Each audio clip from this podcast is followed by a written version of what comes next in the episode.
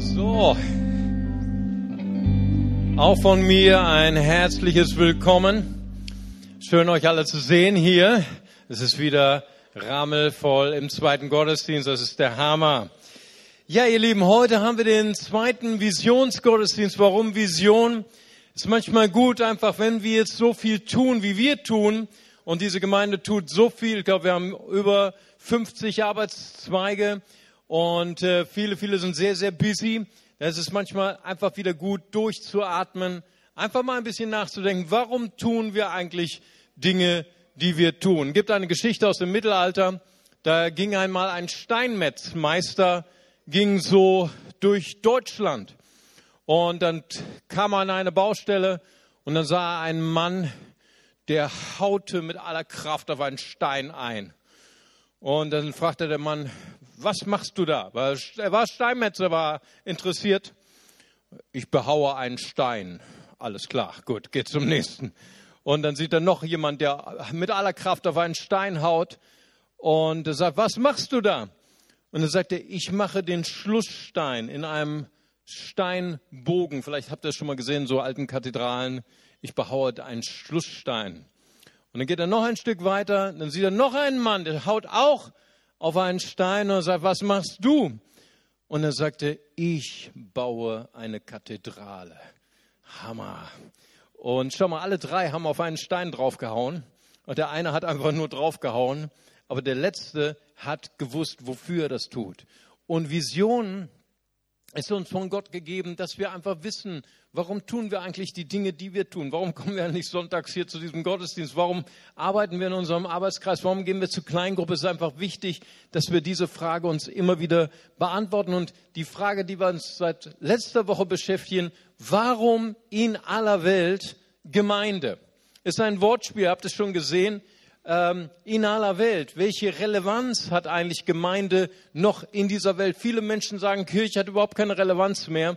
Aber wir sagen, Kirche ist das Großartigste, ist das Beste, das Begeisterndste, was es überhaupt gibt, weil es ist von Gott eingesetzt. Und letzte Woche haben wir darüber gesprochen, wir haben über zwei Bilder gesprochen oder wir werden heute über das zweite Bild sprechen. Und letzte Woche haben wir gesagt, Gemeinde ist Familie.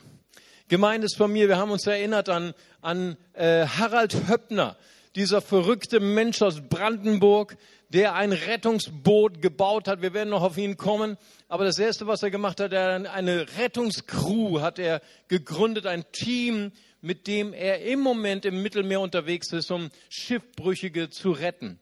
Und wir haben gesagt, Gemeinde ist Familie. Gemeinde, so wie sie damals entstanden ist, war eine Versammlung von Menschen, die eigentlich total desorientiert waren, total voller Furcht. Sie waren drei Jahre lang, haben sie Jesus Christus gefolgt. Sie haben erhofft, dass er Israel erretten würde von den Römern. Aber genau das Gegenteil ist passiert. Er ist gekreuzigt worden. Er ist elendlich, auf Deutsch gesagt, verreckt. Und sie haben die Welt nicht mehr verstanden. So wie manche von uns hier verstehen manchmal ihr Leben nicht, ich folge doch Jesus nach, aber mein ganzes Leben ist zerbrochen. So ging es ihnen damals auch. Sie haben nicht das bekommen, was sie erwartet haben. Jesus war gestorben. Aber am dritten Tage steht Jesus auf von den Toten. Das ist der Hammer. Begegnet ihnen und sagt Friede mit euch. Und auf einmal ist das Leben dieser Leute ausgewechselt. Und sie gründen eine, nicht eine Kirche, nicht ein Gebäude bauen sie, sie sind eine Bewegung der Liebe. Es heißt, jeden Tag waren sie zusammen im Tempel, jeden Tag waren sie in den Häusern und brachen das Brot und aßen zusammen, das ist gute Botschaft für die Internationalen, Amen, brachen das Brot und aßen zusammen mit ihrem Herzen erfüllt mit großer Freude. Diese Leute waren erfüllt mit einer Liebe, die in ihren Herzen brannte. Hammer. Sie verkauften ihre Häuser.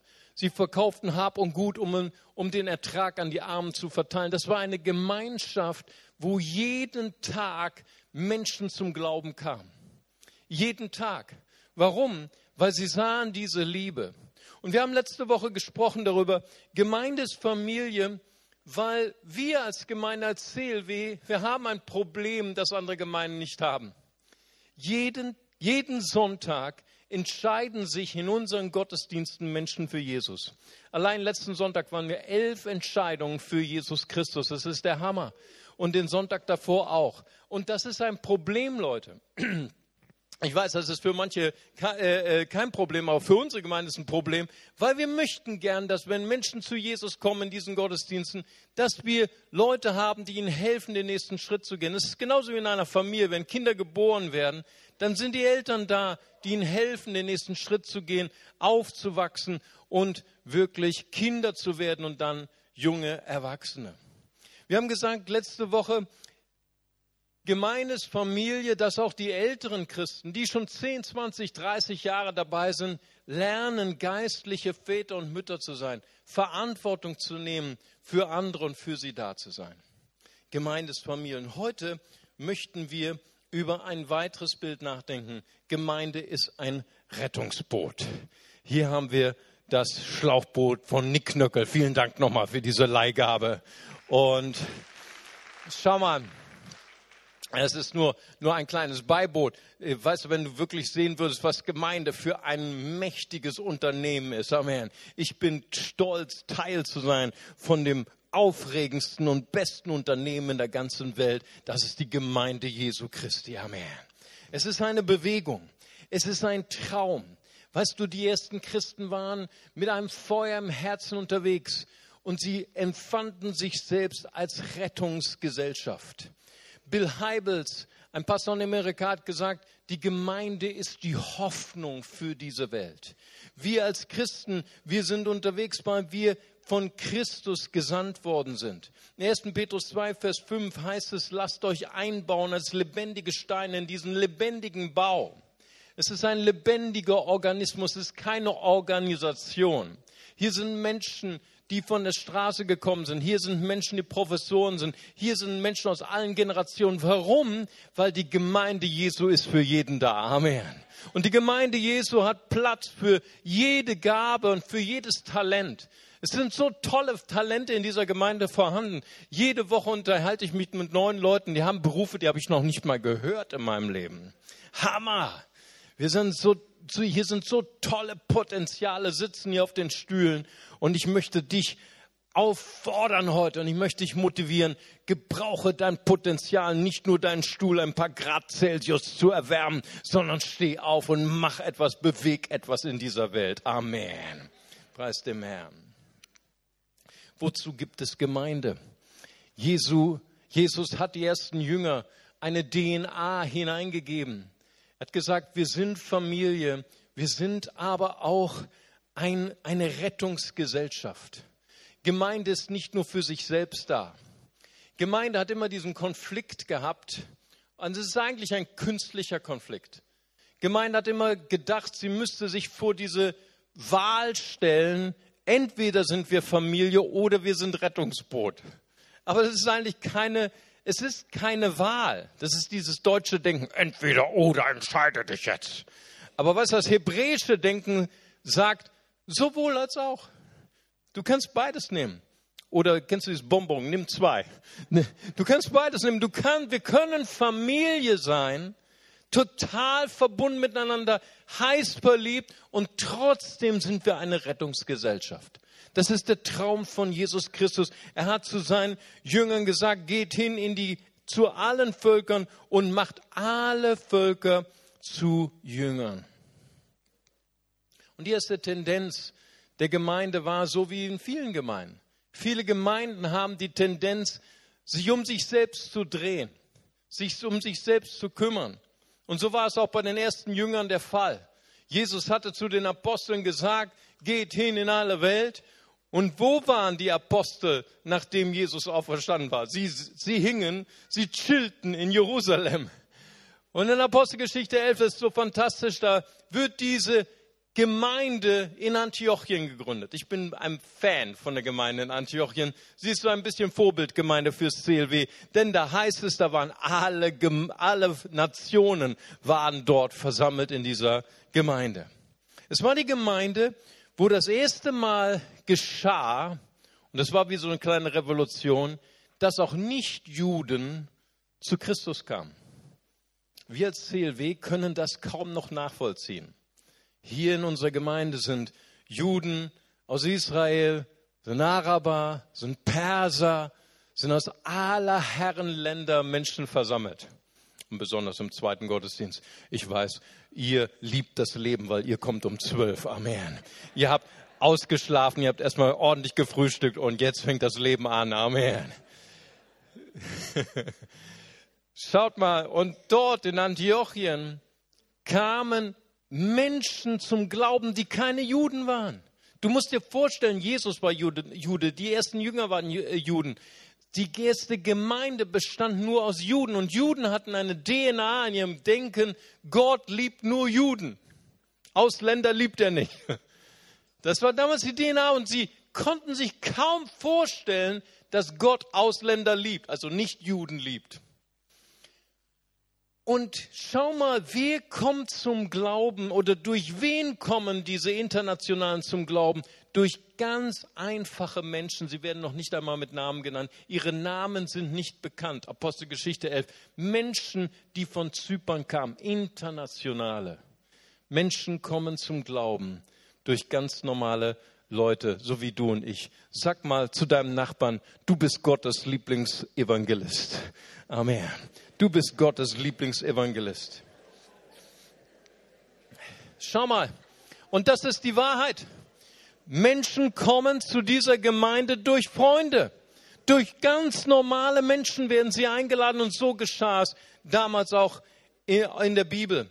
In Markus 1, Verse 16 bis 18 sagt Jesus zu Andreas und Simon, sie waren Brüder. Er sagt zu ihnen, ihr seid Fischer und jetzt werde ich euch zu Menschenfischern machen. Sie waren ein Familienunternehmen. Und genau das ist das Bild für Gemeinde. Wir sind ein Familienfischerunternehmen. Wir sind so unterschiedlich, so unterschiedlich begabt und wir alle tragen dazu bei, dass die Liebe Christi, die Retterliebe Christi sich in allen Veranstaltungen widerspiegelt. Ob es in der Kleingruppe ist, ob es sonntags ist. Hey, wenn Leute kommen, sollen sie sich willkommen fühlen. Und ich weiß, wovon ich rede. Ich habe mal in einer Gemeinde gepredigt, das ist ein paar Jahre her. Da, da fand ich überhaupt nicht den Eingang. Das heißt, ich fand dann irgendwo den Eingang, aber der war verschlossen. Ich habe mehrmals geklopft, hat keiner aufgemacht weil die gingen alle durch den Hintereingang rein. Das war praktisch eine Familie, die waren alle miteinander verwandt, okay? Und dann habe ich irgendwie, habe ich mich da reingeklingelt. Irgendwann hat mir mal irgendwann einer aufgemacht. Keiner hat mir die Hand gegeben. Die haben mich angeguckt, als ob ich vom anderen Stern käme. Hinterher haben sie rausgefunden, ich war der Prediger. Dann fanden sie mich doch nett, okay?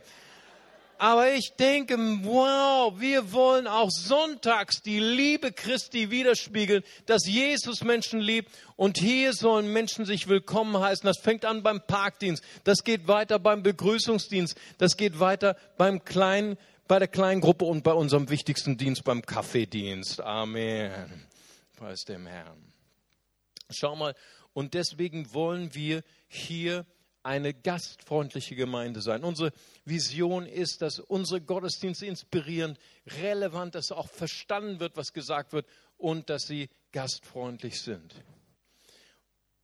Gemeinde ist Familie, so hat es Andy Stanley gesagt, die Gäste erwartet. Wenn wir Gäste erwarten, hey, dann bereiten wir uns vor. Dann sind wir voller Vorfreude dann fängt das, wenn wir Gäste einladen, bei mir an. Da müssen erstmal alle Schuhe raus aus dem Wohnzimmer. Und zwar meine Schuhe, okay? Und, äh, und alle meine Bücherstapel, die müssen runter ins Büro, da wird erstmal aufgeräumt. Dann gibt es das beste Essen und wir erwarten Gäste. Warum? Weil wir uns freuen auf die Gäste, weil wir die Gäste willkommen heißen.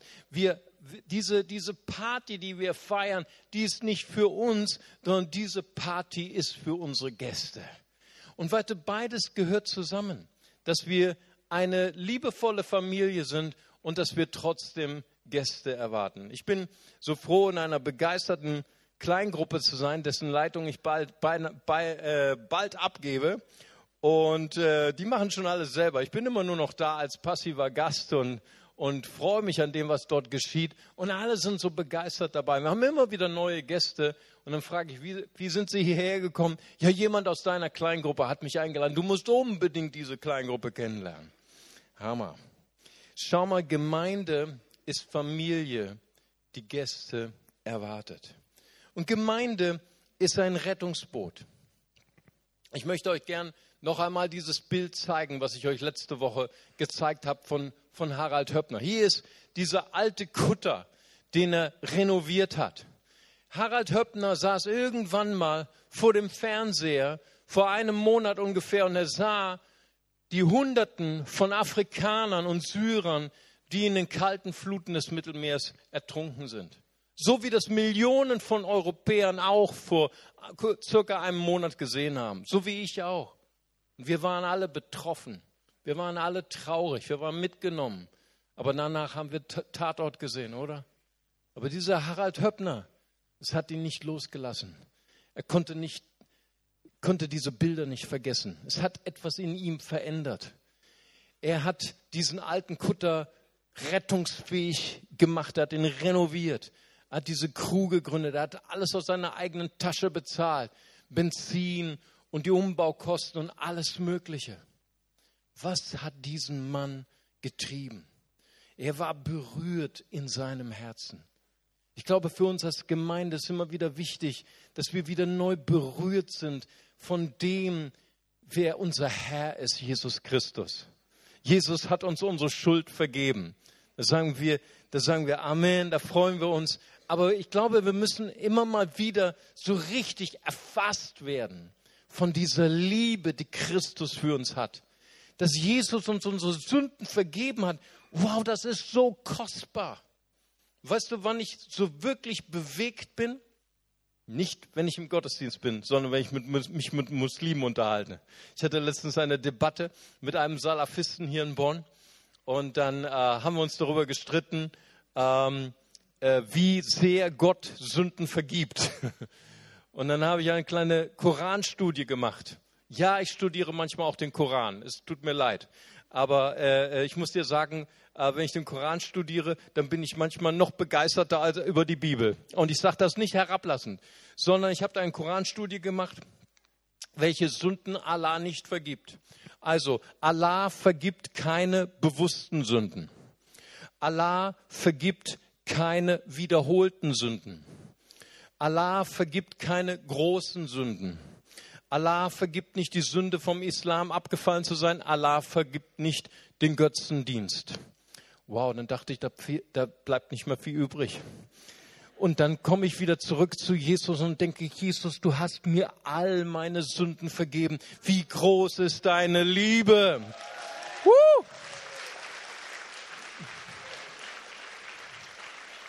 Hammer. Preis dem Herrn. Und das sage ich überhaupt nicht hochmütig, sondern ich sage das voller Liebe dann auch zu einem Muslim und sage, so sehr liebt Jesus auch dich am Herrn. Preis dem Herrn. Und weißt du, wenn wir erfasst werden, dass wir sagen, okay, wir leben in einem, äh, einem Wohlstandsland, wir leben in Deutschland mit allen ähm, Segnungen, die wir uns vorstellen können, medizinische Versorgung, Sicherheit und alles Mögliche. Aber Leute, Millionen von Menschen sterben in unserem Land, in Europa, ohne jemals den Namen von Jesus gehört zu haben. Das muss uns wieder neu erschüttern. Das muss uns wieder neu bewegen. Und ich sage dir, wenn wir das zulassen, dann sind wir bewegt in unserem Herzen, dann sind wir motiviert und dann sind wir so motiviert wie Harald Höppner. Vor ein paar Wochen rief mich eine Mama an, die hat mehrere Kinder, die ist, die ist hoch beschäftigt mit ihrer Familie. Und sie rief mich an, sie war total verzweifelt, sie kennt in ihrer Bekanntschaft ein elfjähriges Mädchen, total psychisch zerstört. Und sie sagte, hilf mir, ich möchte gerne lernen. Ich möchte gerne mich ausbilden lassen, dass ich diesem Mädchen psychologisch helfen kann. Ich sage, Hammer. Sie hätte auch sagen können, ich habe genug zu tun mit meiner Familie. Sie ist bewegt von der Not. Weißt du, wenn wir zulassen, dass die Not uns wieder neu berührt, dann werden wir bewegt. Und wir möchten gerne wieder neu bewegt werden. Wir, wir sind bewegt über die Probleme, die guten Probleme, die wir haben, dass jeden Sonntag Menschen hier zum Glauben kommen. Wir möchten ihnen helfen. Auf deinem Stuhl ist ein kleiner Infozettel über das Next Step Team. Das ist eine neue Initiative, die unser Steffen Martini gegründet hat. Und es ist ein Team, das sich nur dafür widmen möchte, Menschen, die neu zum Glauben sind, im, gekommen sind im CLW, den nächsten Schritt zu gehen, ihnen zu helfen, ihnen zu erklären, wer ist eigentlich Jesus, was bedeutet eigentlich die Bibel in deinem Alltag, wie kannst du die nächsten Schritte gehen. Wer daran interessiert ist, wer sagt, ich möchte mich auch gern investieren für neue Christen, der kann gerne an, diesem, an dieser Schulung teilnehmen am 24 fünften, ein Impulstreffen. Als Gemeinde haben wir auch andere Probleme, die, kein, die andere Gemeinden nicht haben. Wir sind in diesem Jahr 13 Prozent gewachsen in unserer Gottesdienstbesucherzahl. Der zweite Gottesdienst, wie auch heute, ist gut gefüllt. Ge emotional gesehen sind 80 Prozent der Stühle besetzt. Wenn Leute neu dazukommen, ist das eine Botschaft hier ist schon voll. Die brauchen mich nicht. Fällt nicht auf, wenn ich nächste äh, Sonntag nicht komme. Das heißt, für eine Gemeindeleitung heißt das, wir müssen uns überlegen, wie können wir unsere Gottesdienste so gestalten, dass sie gastfreundlich sind, dass auch Leute sich hier willkommen fühlen. Deswegen denken wir darüber nach, nach der Sommerpause beide Gottesdienste eine halbe Stunde zu verschieben. Den ersten auf 10 Uhr, den zweiten auf 12.30 Uhr. Ich weiß, ihr freut euch noch länger frühstücken. Amen. Noch mehr, noch mehr das Leben genießen. Amen. Aber weißt du, wir hoffen natürlich auch, dass einige von euch so ihre deutsche Seele in sich noch finden und sagen, ich gehe jetzt doch in den ersten Gottesdienst, weil wenn ich in den ersten Gottesdienst gehe, dann habe ich noch was vom Tag. Amen. So das ist unsere erste Maßnahme. Wir denken darüber nach. Im, nächsten Jahr 2016 nach der Sommerpause möchten wir gern einen dritten Gottesdienst starten mit einem neuen Profil, mit einem modernen Profil. Wir denken darüber nach. 2018 möchten wir ein neues Gebäude kaufen. Viele Leute, und ich kann das schon in euren Gesichtern sehen, runzeln die Stirn und sagen, oh Mario, das ist so teuer, das ist so viel so viel Arbeit, so viele Umstände, so viele Unannehmlichkeiten. Aber ich sage dir, wir brauchen schon seit Jahren bessere Kinderräumlichkeiten. Für unsere Kinder nur das Beste. Amen. Und für, wir brauchen einfach Räumlichkeiten, wo wir äh, mehr Menschen zusammen essen können. Unsere Nebenräumlichkeiten sind nicht die besten. Unsere älteren Mitglieder wissen das schon. Deswegen legen wir jetzt, da wir auch einen Spendenzuwachs haben, jeden Monat 10.000 Euro zurück und wir haben den Glauben, 2018 ziehen wir um in ein neues Gebäude. Amen. Das war ein ganz leises, vorsichtiges Amen. Ich weiß. Preis dem Herrn.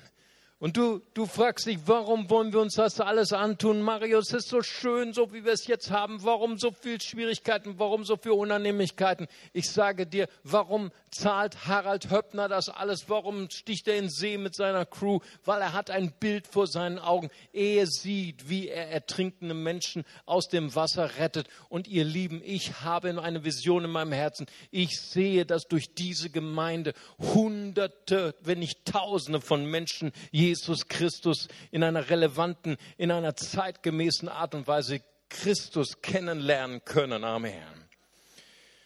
Was ist die Mentalität dieser Rettungsgesellschaft? Was verstehst du unter Gemeinde? Weißt du, wenn wir in die erste Gemeinde zurückgehen, an die, die, Exis, die, äh, die Geburtsstunde der ersten Gemeinde, wir feiern nächste Woche, feiern wir Pfingsten, David hat es schon gesagt, das ist die Geburtsstunde der Gemeinde gewesen. Dort heißt es in Apostelgeschichte 2, Vers 4, und sie wurden alle mit dem Heiligen Geist erfüllt und fingen an, in anderen Sprachen zu reden, wie der Geist ihnen gab, auszusprechen. Du musst dich ein bisschen hineinversetzen in diese Mannschaft. 120 Leute waren sie, kleinere Gemeinde als wir. Du denkst, drei Jahre lang Power, Dienst von Jesus, Tote auferweckt, Kranke geheilt, waren nicht mehr in der Gemeinde, nein, waren nicht mehr. 120 Leute. Und diese Gemeinde war nicht gut drauf. Nachdem Jesus gestorben war, waren sie total am Ende mit ihrer Philosophie. Sie wussten nicht, warum ist Jesus gestorben. Das war nicht auf ihrer Agenda. Er hatte es ihnen dreimal vorausgesagt, aber sie haben es nicht kapiert. Das ist ja so die Ermutigung für uns Prediger. Ne? Egal, was wir predigen, ihr kapiert es doch nicht. Ne? Nein, nein, ist alles gut. Ich habe die beste Gemeinde, Amen. Aber so kann es manchmal Predigern gehen. Sie haben die Welt nicht mehr verstanden. Sie waren eingeschüchtert. Sie waren voller Furcht. Sie haben die Türen verschlossen, weil sie dachten, die Juden kommen und werden sie einsperren. Und hier sind sie, voller Elan, erfüllt mit der Kraft des Heiligen Geistes, predigen das Evangelium, sogar in einer Sprache, die sie nicht gelernt haben, das Sprachenwunder von Pfingsten. Es war nicht der Beginn einer Organisation. Es war nicht der Beginn eines Kirchenbaus. Es war der Beginn einer Bewegung, einer Christusbewegung. 3000 Menschen kamen an diesem Tag zum Glauben. Die Bibel sagt, sie wurden hinzugetan zur Gemeinde. Das griechische Wort heißt, sie wurden in eins zusammengebracht. Sie wurden verschweißt mit dieser ersten heißen Liebe der Gemeinde. Aber es war nicht nur Freude. Es war nicht nur einfach. In der ersten Gemeinde war es schwierig. In Apostelgeschichte 4, Verse 17 und 20 lesen wir von der Drohung des Sanhedrin der religiösen Oberschicht, denen die Gemeinde, die erste Gemeinde, ein Dorn im Auge war und sie versuchten, die Apostel einzuschüchtern. Dort steht es, und damit es nicht weiter einreiße unter dem Volk, wollen wir ihnen drohen, dass sie hinfort zu keinem Menschen in diesem Namen reden. Und sie riefen sie und geboten ihnen keinesfalls zu reden oder zu lehren in dem Namen Jesu. Petrus und Johannes antworteten und sprachen zu ihnen, urteilt selbst, ob es vor Gott recht ist, dass wir euch mehr gehorchen als Gott. Hammer. Wir konnten, können es ja nicht lassen, von dem zu reden, was wir gesehen und gehört haben. Sie haben den Auferstandenen gesehen. Selbst wenn sie gefoltert worden wären, selbst wenn sie geschlagen worden wären, und das wurden sie ja hinterher auch, sie konnten nicht aufhören, von diesem Jesus zu erzählen von dieser Botschaft zu erzählen. Sie waren erfüllt mit einer Kühnheit. Und dann haben sie Mitgliederversammlung in der Gemeinde. Sie erzählen der Gemeinde, hey Leute, das Blatt hat sich gewendet. Es ist nicht mehr so schön wie früher. Wir müssen uns um unser Leben fürchten. Wir sind bedroht worden. Wenn wir hier weitermachen, wenn wir weiter von Jesus predigen, dann werden wir, unser Laden wird dicht gemacht. Nein, wir werden sogar ins Gefängnis geworfen. Versuch dich einmal mental 2000 Jahre lang zurückzubeamen in diese Mitgliederversammlung. Du wärst dabei gewesen. Hey, das wäre keine schöne Mitgliederversammlung gewesen. Aber weißt du, was sie gemacht haben? Sie haben angefangen zu beten. Apostelgeschichte 4, 29 lesen wir dieses Gebet. Sehr interessant zu lesen.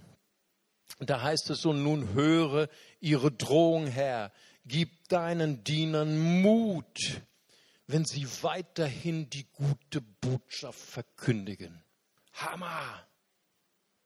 Boah, also ich bin einfach geflasht von diesem Gebet. Weißt du, wir, wir leben in Europa, wir leben in Deutschland. Weißt du, wie wir beten, oh Herr, beschütze mich heute und meine Familie an diesem Tag. Ist ein legales Gebet, es ist okay. Aber ich denke, wir leben in einem der sichersten Länder überhaupt auf der ganzen Welt. Wir brauchen nicht zu fürchten wie in Syrien, dass wenn wir der, aus der Tür hinausgehen, ich habe letztens ein Interview gesehen mit einem Syrer, sagte, jedes Mal, wenn wir aus der Tür hinausgehen, kann es unser letzter Tag sein. Frauen werden vergewaltigt, Männer werden per Scharfschützen erschossen. Du gehst aus der Tür und du lebst in einem der sichersten Länder. Und wir beten, Herr, beschütze mich. Es ist auch ein, ein, äh, ein ganz, das Gebet ist in Ordnung. Versteh mich nicht falsch. Aber hier ist die Gemeinde, Sie sieht dem Tod ins Auge, sie sieht der Verfolgung ins Auge. Weißt du, was sie beten? Sie beten, Herr, schenk uns Mut. Schenk uns Mut, dein Wort zu verkündigen. Das ist eine Gnade, ihr Lieben. Es ist eine Gnade, dass wir das tun können, was wir tun. Es ist eine Gnade, ich weiß, was, wovon ich spreche. Ich bin am 15. Dezember mit meiner Frau überfallen worden in meinem eigenen Haus. Ich bin halb totgeschlagen worden. Ich bin heute hier und stehe auf dieser Bühne durch Gottes Gnade. Ich könnte ein psychisches Wrack sein, wirklich.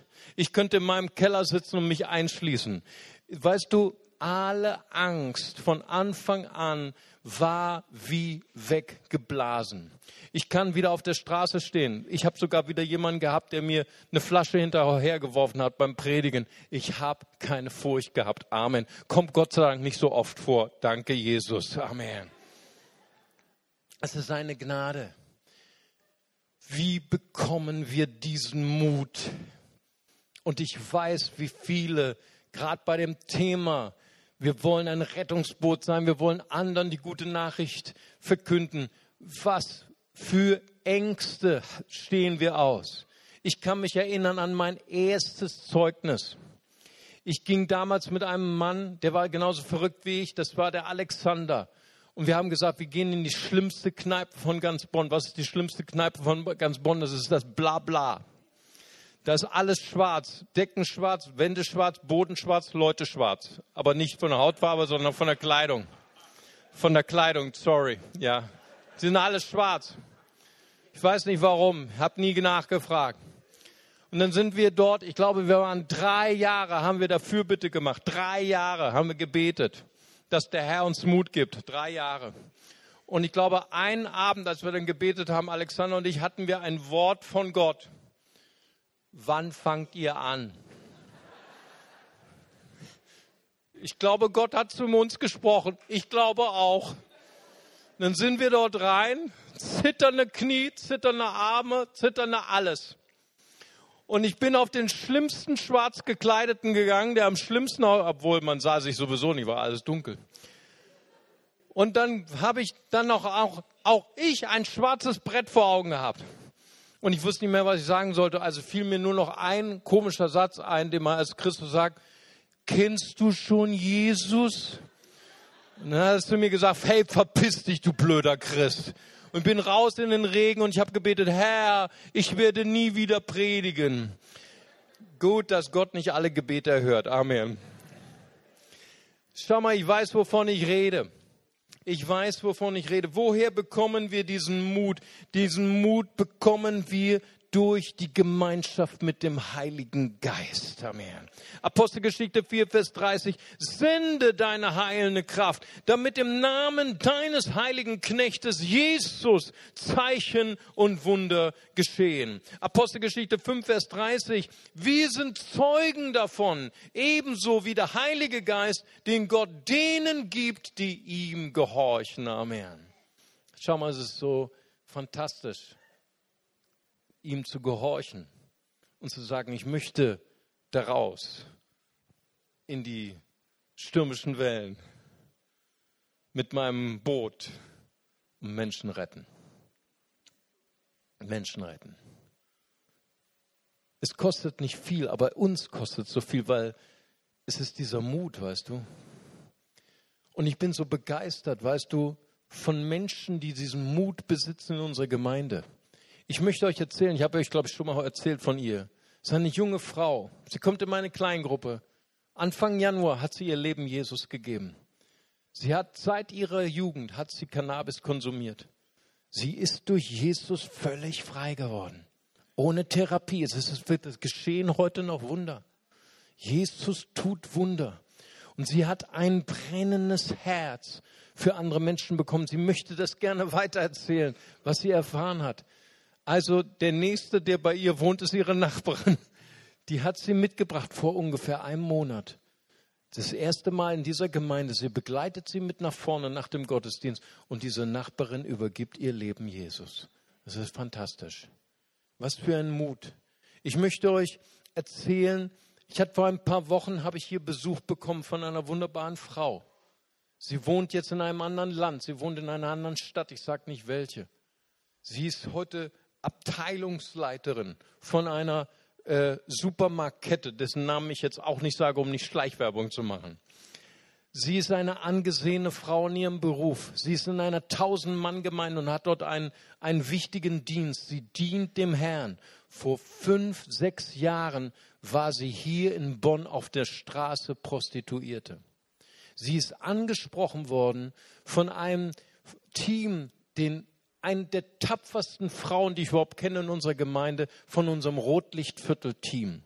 Sie gehen fast jeden Freitag, gehen sie dort zur, zur Meile, dort wo die Prostituierten sind, mit Kaffee, mit Tee, mit Brötchen, mit Süßigkeiten und tun ihnen Gutes und sprechen mit ihnen über Jesus. Diese Frau hat durch dieses Team zu Jesus wieder zurückgefunden. Und schau mal, was für eine fantastische Geschichte. Sie dient heute dem Herrn. Aber sie hätte das nicht tun können, wenn nicht eine Frau diesen Mut gehabt hätte, ihr ein Brötchen zu geben, ihr äh, eine Schokolade zu geben, eine Tasse Kaffee und mit ihr über Jesus zu sprechen. Was für ein Mut. Vielleicht kennen einige von euch Timothy. Ich gucke mal in die, Reihe, in die Reihe, wo er immer sitzt, aber er ist heute nicht hier. Timothy kommt nicht mehr so oft ins Zielweber. Er ist meistens in Nigeria. Und er macht dort eine Hammerarbeit für, für Waisenkinder, für afrikanische Jugendliche, die aus, aus Slums kommen und, und hat dort eine Berufsschule oder mehrere Schulen gegründet, auch in Zusammenarbeit hier mit dem Entwicklungsministerium. Es ist ein fantastischer Dienst. Timothy kam in diese Gemeinde vor ungefähr 15 Jahren oder noch länger. Er war damals am Ende mit seinem Leben. Er war ohne Hoffnung. Weißt du, wo er eingeladen worden ist zu Jesus? An einer Bushaltestelle. Jemand hat den Mut gehabt, ihn anzusprechen. Kennst du schon Jesus? Nö, ich warte nur auf den Bus. Dort ist eine Gemeinde und er kam. Er kam und hat seinen, sein Herz Jesus geschenkt. Seine ganze Familie ist erneuert worden. Und nun schreibt er Geschichte für, für äh, vaterlose Mädchen und junge Nigeria. Ich finde das so fantastisch. Nur ein Satz, nur eine Einladung. Ich erzähle euch noch eine Geschichte von unserem Lebensmittelteam, auch die Helden unserer Gemeinde. Wir hatten damals vor vielen Jahren mal einen Gottesdienst und dann hat jemand aus unserer Gemeinde gepredigt. Und größte, die größte Furcht für einen Straßenprediger ist ja immer, wenn ein Obdachloser kommt und dein Mikrofon wegschnappen will. Ne? Und ich bin immer der Wachhund, ich bin immer der Hirtenhund.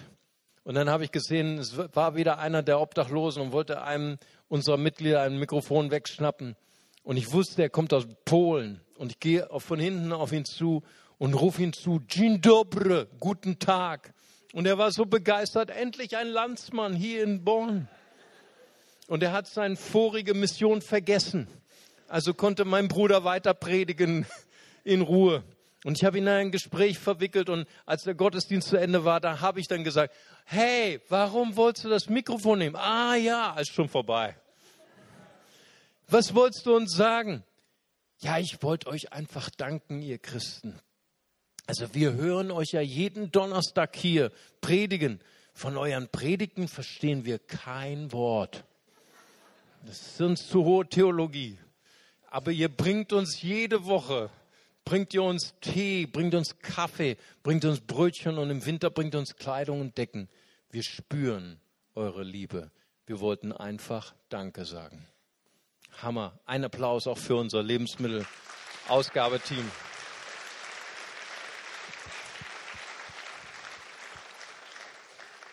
Ich würde gern, dass wir unsere Augen schließen. Ich würde gern, dass wir zusammen beten.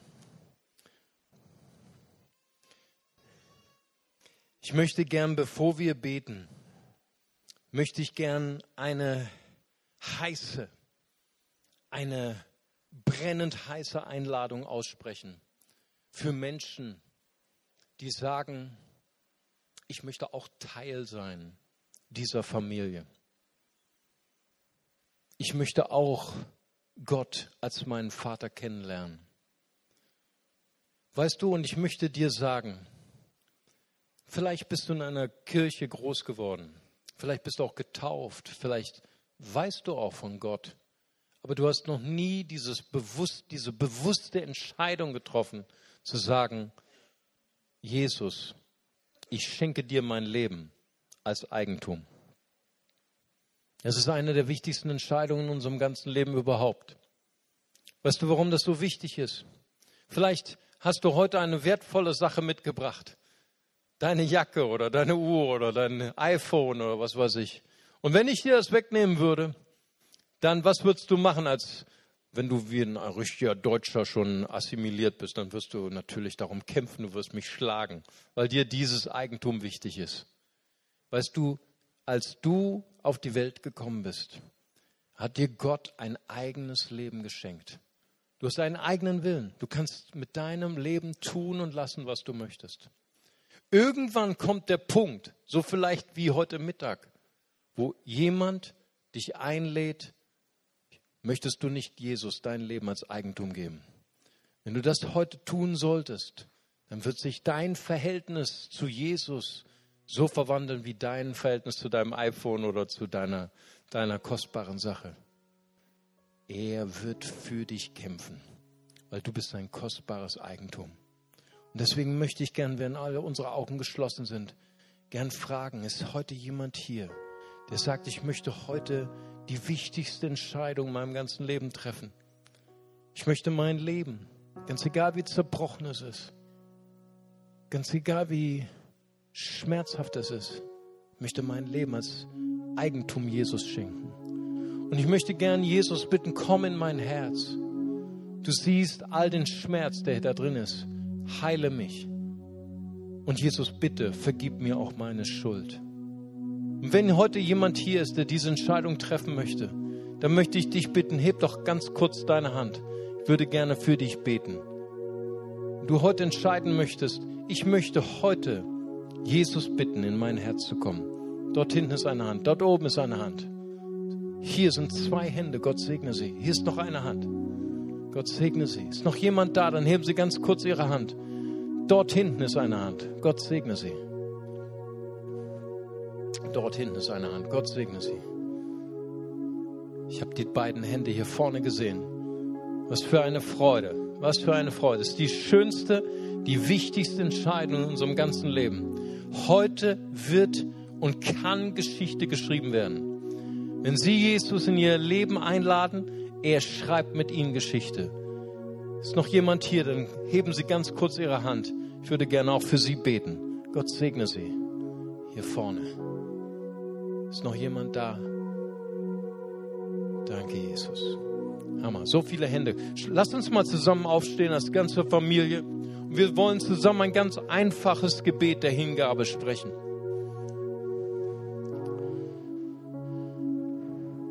Wir sprechen zusammen, lieber Vater im Himmel, ich komme jetzt zu dir voller Glauben. Vergib mir meine Schuld. Reinige mich von meiner Sünde. Herr Jesus Christus. Du bist für mich gestorben. Und auferstanden. Ich wähle dich, als mein Retter, als mein Herrn. Füll mich, mit dem Heiligen Geist. Ich sage mich los, von Satan, von, seiner Macht. Und ich wähle Jesus. Und ich folge dir nach. Mein Leben lang. Amen. Lass uns hier mal einen Applaus geben. Halleluja. Hammer. Alle, die ihre Hände gehoben haben, Sie können gleich gern zu mir oder zu meinen Mitarbeitern kommen. Wir haben noch ein Geschenk für Sie. Und ich möchte gerne Ihnen zeigen, den nächsten Schritt, den Sie gehen können. Ich möchte jetzt gern, dass wir noch einmal ganz kurz unsere Augen schließen. Und ich möchte gerne noch mal für die beten, die sagen, ich möchte auch diesen Mut haben der ersten Gemeinde. Ich möchte meine Augen abwenden von allen Schwierigkeiten, von all den Unannehmlichkeiten, die man auch als Christ hat, hat man auch. Und ich möchte sagen, Herr, mach mich zu, zu einem Mitglied einer Rettungsgesellschaft mach mich furchtlos und lass mich die Worte finden, die richtigen Worte für meine Kommilitonin, für meinen Kommilitonen, für meinen Nachbarn, für meine Bekannten. Jesus, und so danke ich dir, dass du jeden, der dieses Gebet sprechen möchte, Vater, dass du sie jetzt erfüllst mit Mut, dass wir so beten wie die erste Gemeinde. Herr, du siehst ihr Drohen an, aber gib deinen Knechten Mut, dein Evangelium zu verkündigen. Vater, ich danke dir für jeden Einzelnen, der dieses Gebet im Herzen mitgebetet hat, dass du sie erfüllst mit deinem Heiligen Geist und mit deiner Freude. Amen. Lasst uns als Familie jetzt gemeinsam feiern und Jesus erheben und preisen. Amen.